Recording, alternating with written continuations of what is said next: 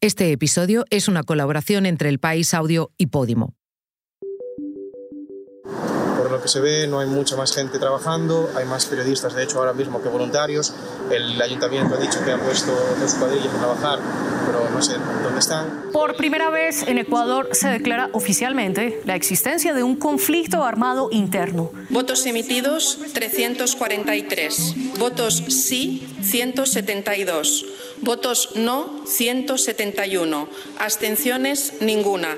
La Junta de Galicia tardó tres semanas en activar el nivel 2 de alerta por contaminación marina después de que una marea de pellets plásticos alcanzara sus costas. ¿Cómo se ha gestionado esta crisis medioambiental? Ecuador, un país conocido hasta hace poco por ser una isla de paz en Latinoamérica, está hoy en guerra. ¿Cómo ha llegado hasta aquí? El Ejecutivo de Pedro Sánchez superó in extremis su primera votación importante, la del decreto anticrisis y la ley ómnibus. ¿Qué papel han jugado sus socios de gobierno? Soy Silvia Cruz La Peña. Hoy, en el país, analizamos los tres temas que han marcado la semana.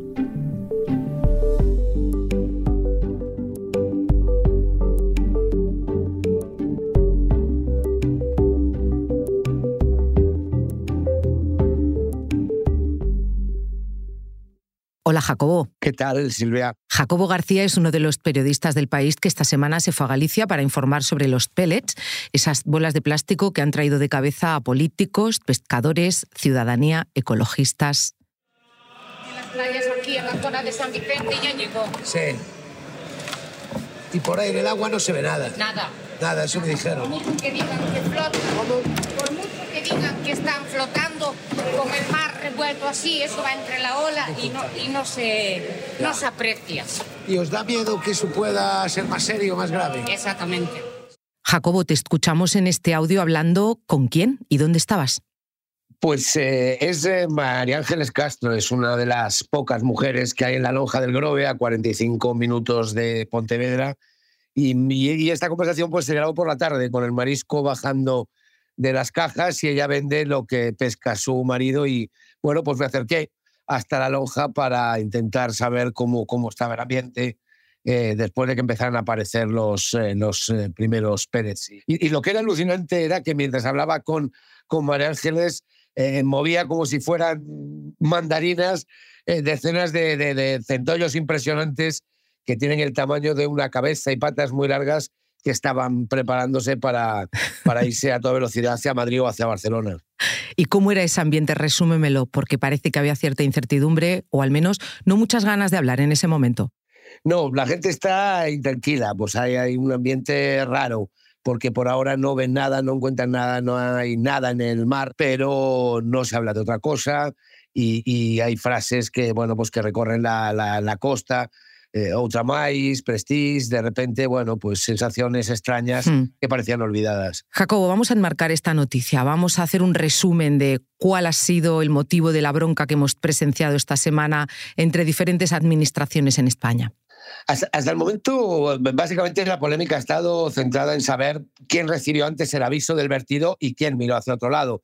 Si, si fue el 8 de diciembre cuando Portugal avisó al ministerio o si fue el 13 de diciembre cuando la Junta recibe la primera llamada al 112. Luego, a partir de ahí, eh, han surgido otros debates, uno que es por conocer la, la toxicidad de los pellets o, o, por saber quién es el responsable, si es el fabricante, si es el barco o si es la naviera. Está claro que el más ruidoso y en este contexto político de pre-campaña electoral que estamos, es el que mantienen la Administración Central y la Junta. Claro. Para, para este relato, saber quién es el responsable de que un mes después de que aparecieran las primeras bolas de plástico, solo ahora se está empezando a movilizar con cierto orden y coherencia personal, dinero, protocolos, aviones de salvamento, todo, todo este material.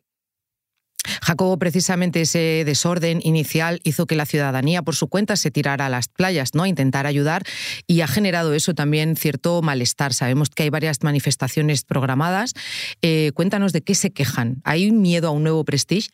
Claro, claro, es que ese básicamente es el temor y es que la, gallega es una sociedad muy sensibilizada, la verdad, con este tema, ¿no? Eh, precisamente el mismo fin de semana que que Alfonso Rueda encabezaba las encuestas y que, y que debería eh, estar eh, presumiendo de estos datos por la mayoría de platos del, del país en televisión, pues, pues eh, de repente a otra dimensión los móviles de, de, miles de personas en la costa gallega pues echaban humo, la gente se echaba a las playas con espumaderas o con escobas a quitar bolas mm, del tamaño de un grano de arroz.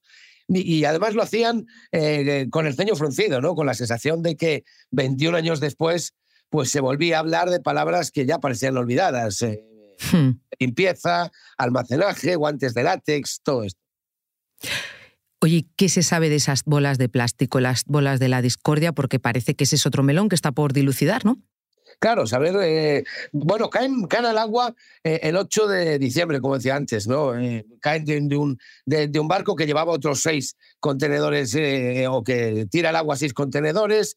En uno iban neumáticos, en otro rollos de plástico, en otro barras de aluminio y en otro, pues eso, estos mil sacos con estas dichosas bolitas, mil sacos de 25 kilos cada uno.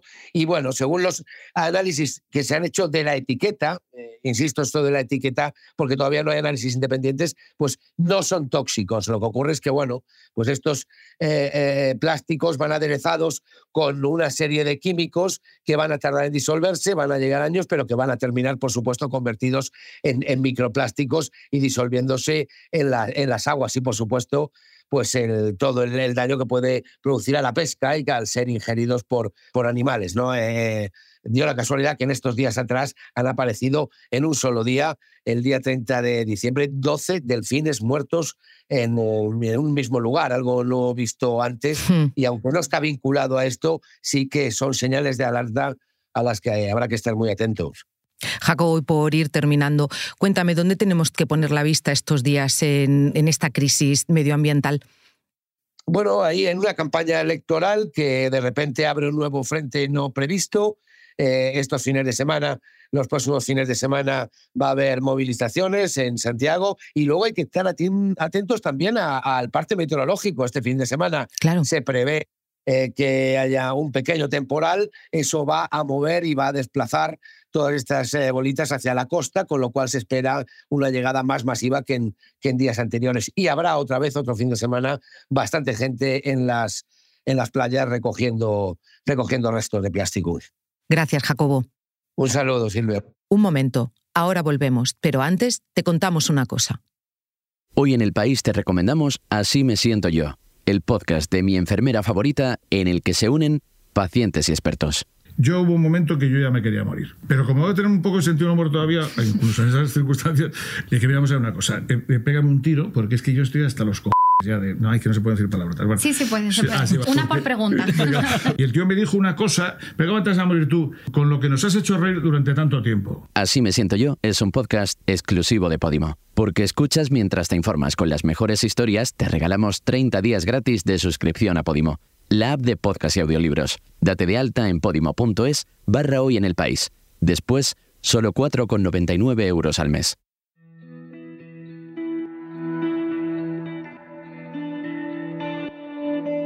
Se acabaron los momentos de gobiernos tibios. Estamos en un conflicto armado. Escuchamos al presidente de Ecuador, Daniel Noboa, declarando el estado de guerra en su país. Todo empezó el 8 de enero, cuando se fugó de una cárcel de Guayaquil uno de los líderes de bandas criminales más temido, Adolfo Macías, alias Fito.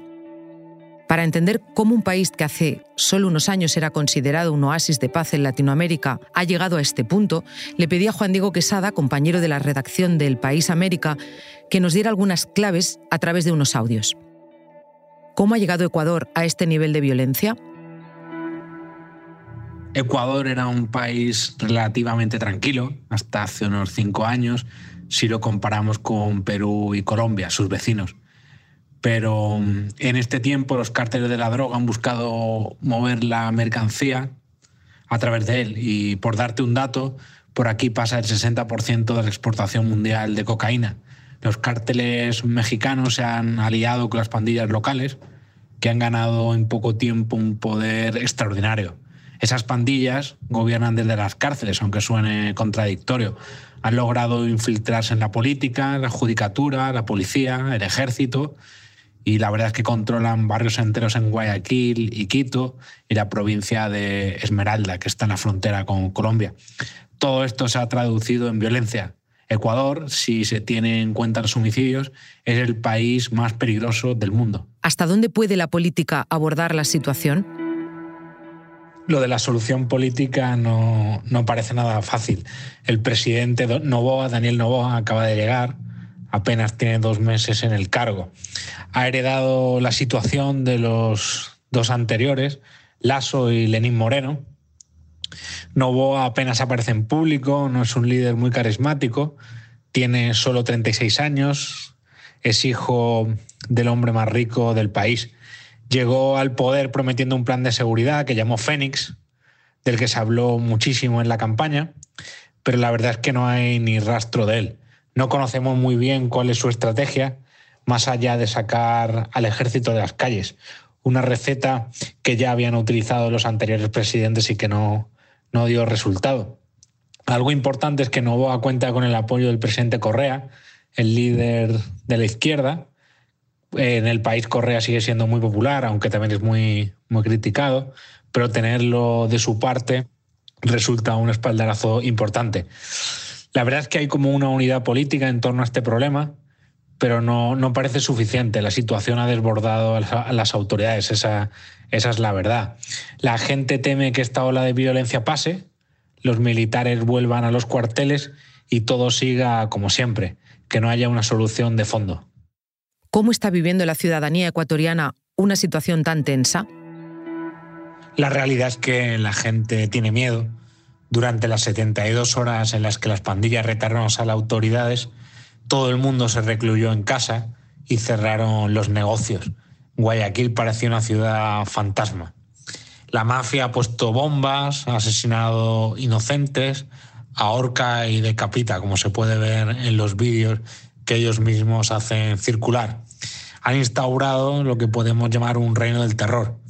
Pero es que también se le tiene miedo a los militares que tienen la orden de aniquilar al, enemigo, con lo que ya sabemos qué significa eso, que es respetar poco los, los derechos humanos. En las calles hay policías que comprueban los tatuajes que tiene la gente por si llevan un león o un águila, las marcas de los choneros y los lobos, los dos principales grupos delincuenciales.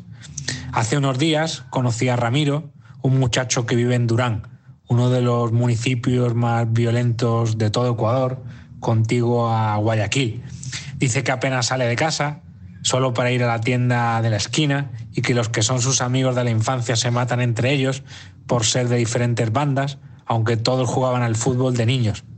Su hermano, que tiene un león tatuado pero que no tiene nada que ver con los grupos, lleva sin salir una semana por miedo a que lo maten en, algún retén. Visité también un mercado de mariscos donde había pescadores y vendedores de cangrejos. Las pandillas van allí todos los sábados a las 4 de la tarde a cobrar la extorsión. Por supuesto, ninguno de los pescadores nos dijo nada. Saben que hablando con nosotros se juegan la vida.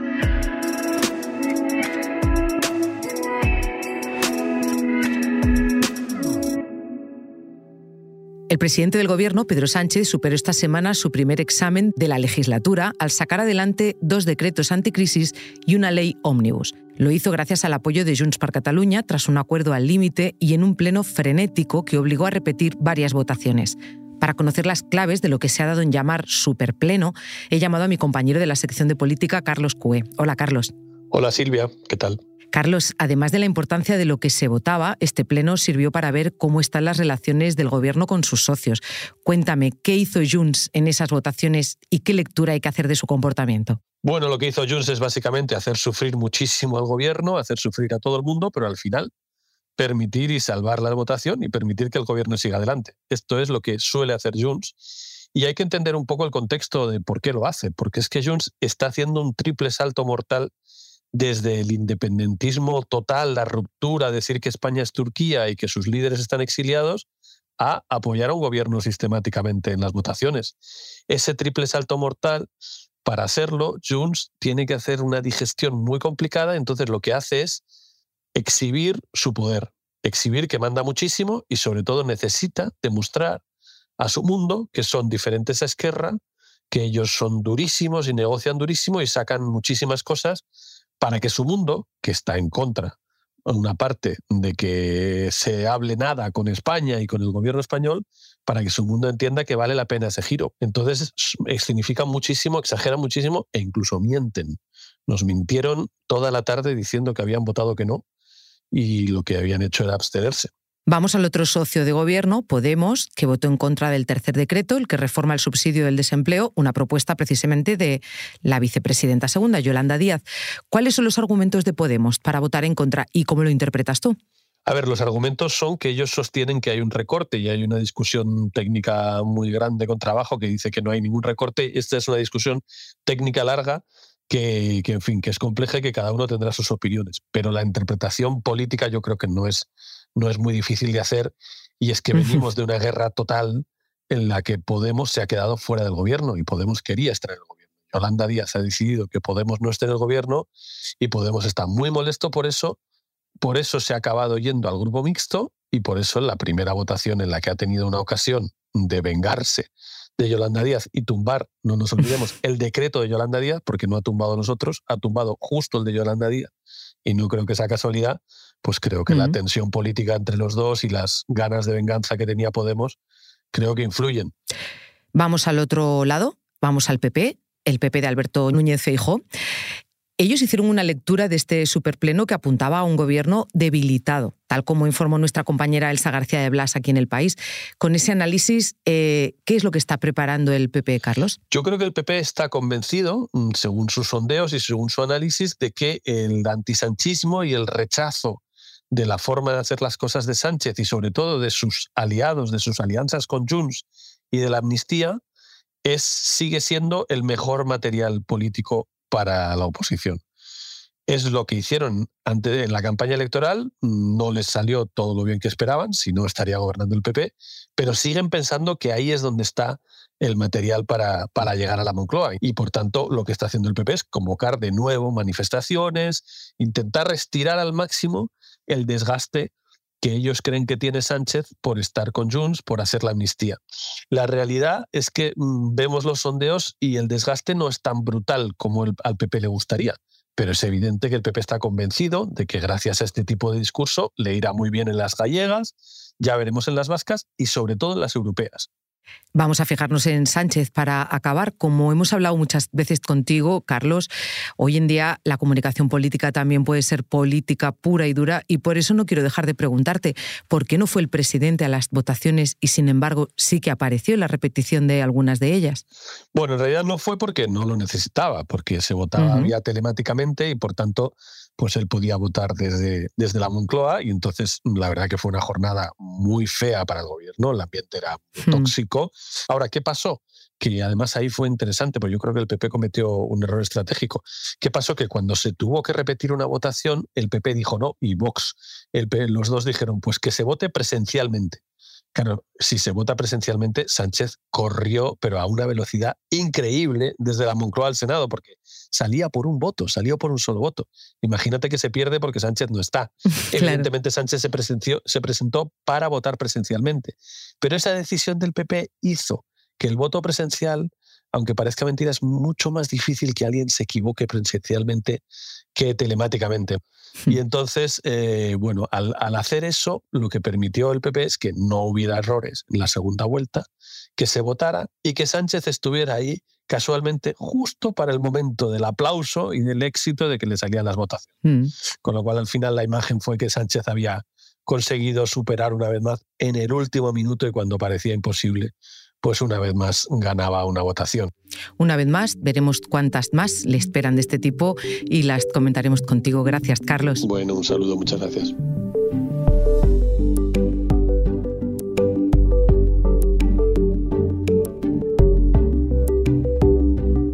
Este episodio lo ha grabado Nicolás Chabertidis y lo ha diseñado Nacho Taboada. La edición es de Ana Rivera.